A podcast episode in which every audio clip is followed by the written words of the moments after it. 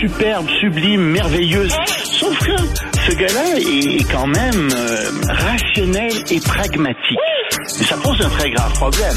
Je t'assure qu'il n'y a aucun politologue sérieux qui va te dire Un politologue, pas comme les autres. Loïc Passy. c'est pas le temps de faire ça. Loïc, bonjour. Bonjour Benoît. Bon, euh, Gaza, toujours l'armée israélienne. Oui, mais attention, on a changé de phase. La phase 1, c'était les bombardements. Et ça se poursuit, mais bon, c'était la première phase. La deuxième phase, c'était envahir de manière terrestre Gaza, une partie de Gaza, des incursions terrestres. C'est fait. On est rendu à la phase 3 maintenant. Et donc, l'armée israélienne est dans les souterrains.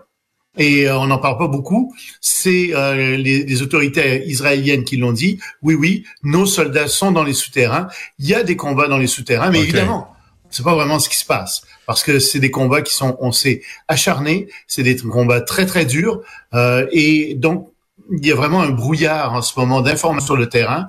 On ne sait pas exactement ce qui se passe.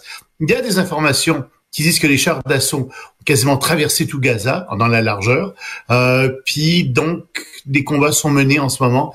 Combien de temps ça va prendre, on ne sait pas. Ouais. Tout ce qu'on sait, c'est que Netanyahou avait dit que ce serait très long. Mais là, on touche la Hamas. Là, Là, on vise la cible. On ah touche oui, la on cible. est dans les souterrains. Hmm. Oui, on touche la cible. Malheureusement, probablement aussi des otages qui sont dans les souterrains. Ouais. Euh, mais on est dans les souterrains, en effet.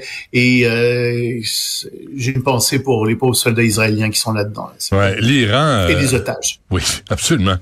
L'Iran, un régime nazi? Ben non.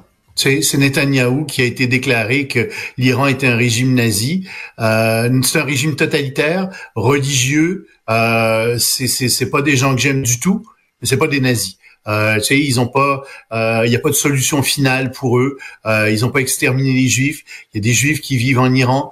Euh, c'est pas du tout de le même ordre d'esprit. Hmm. Et le problème là, c'est que Netanyahou et son gouvernement essaient de faire une équivalence entre la guerre qu'ils mènent en ce moment et la deuxième guerre mondiale contre l'Allemagne.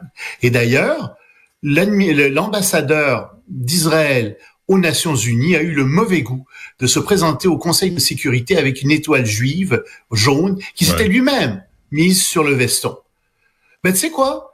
Les euh, membres permanents qui sont là, l'Angleterre, la France, les États-Unis, même la Chine, la Russie, ben ils ont tous lutté contre le régime nazi.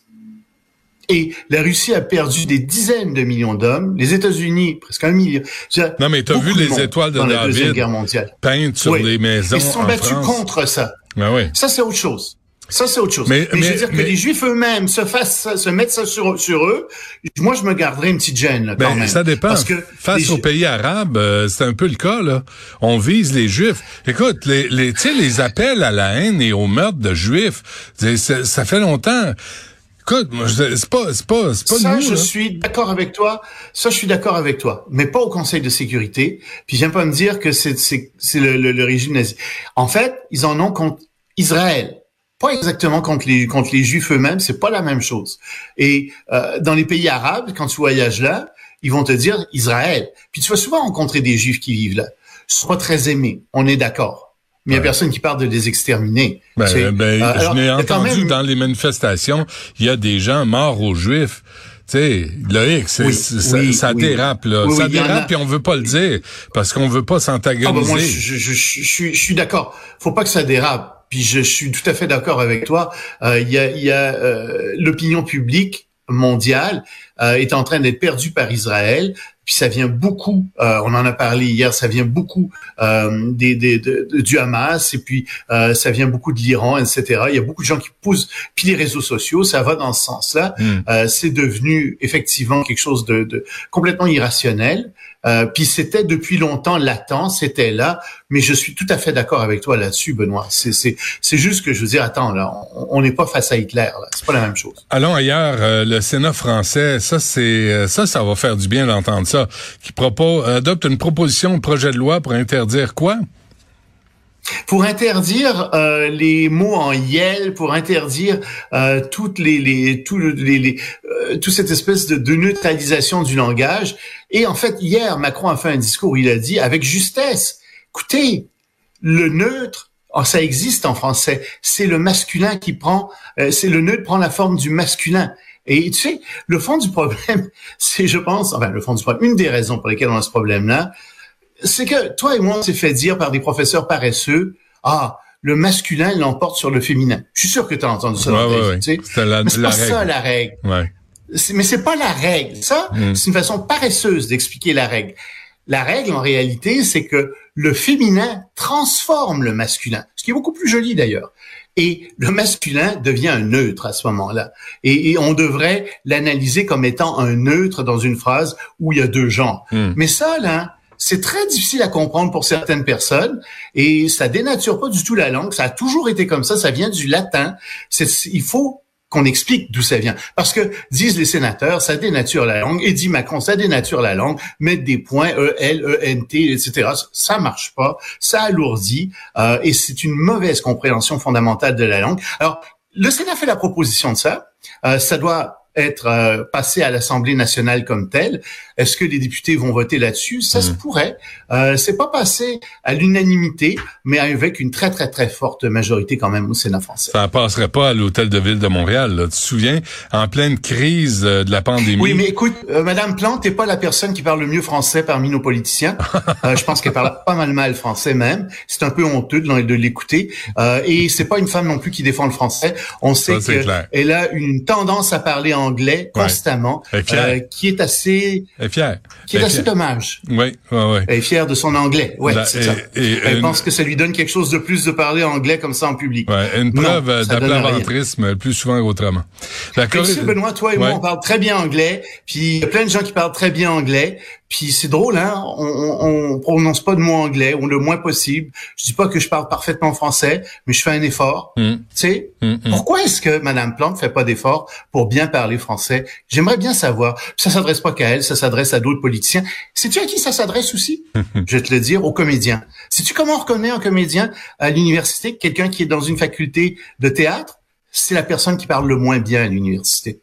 Je sais qu'il y a des gens qui m'aimeront pas parce que je dis ça, mais c'est ça ceux qui massacrent le plus le français, malheureusement, sont les gens qui étudient en théâtre. Et, pourtant, ils savent très bien parler aussi. Hmm. Et, qui s'intéressent à la culture.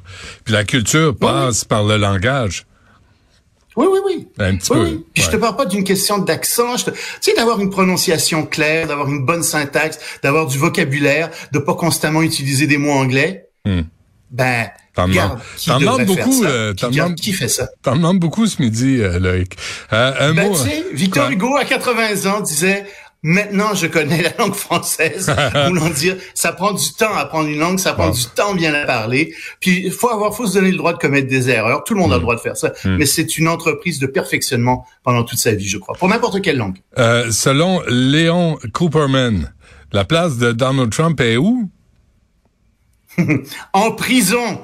Et ce type-là, c'est un milliardaire qui a fait son argent euh, dans la finance et il c'est un contributeur du Parti républicain. Il donne beaucoup d'argent au Parti républicain. On a dit, écoutez, je vais vous avouer quelque chose à la dernière élection, en 2020, j'ai voté pour Joe Biden. ça, j'ai pas aimé ça, mais j'ai été obligé de faire ça. Et Donald Trump est dangereux. Il est dangereux pour les États-Unis, il est dangereux pour le monde on peut pas voter pour ce type-là. Euh, c'est vraiment très très dangereux. L'alternative est pas très guère mieux, mais elle est mieux. Donc il faut voter pour lui. Et c'est important parce qu'il y a pas beaucoup de financiers du Parti républicain qui sortent en disant ça, hmm. mais lui a le courage de le sortir. C'est peut-être un signe aussi. Ok. Et euh, la Corée du Nord avant qu'on se quitte. Ben, la Corée du Nord, ça va mal. Elle vient de d'enlever ses, de fermer ses ambassades euh, en Ouganda et en Angola, puis on pense qu'elle va fermer ses ambassades dans une dizaine d'autres pays africains. Pourquoi? Parce qu'ils ont beaucoup de problèmes d'argent et euh, donc ça coûte très cher entretenir des ambassades à l'étranger. Alors euh, ils sont en train de fermer leurs ambassades à travers le monde. Moi, je trouve que c'est une bonne nouvelle. je te garde ça pour la fin. Loïc Tassé, merci. À demain. Salut, à demain.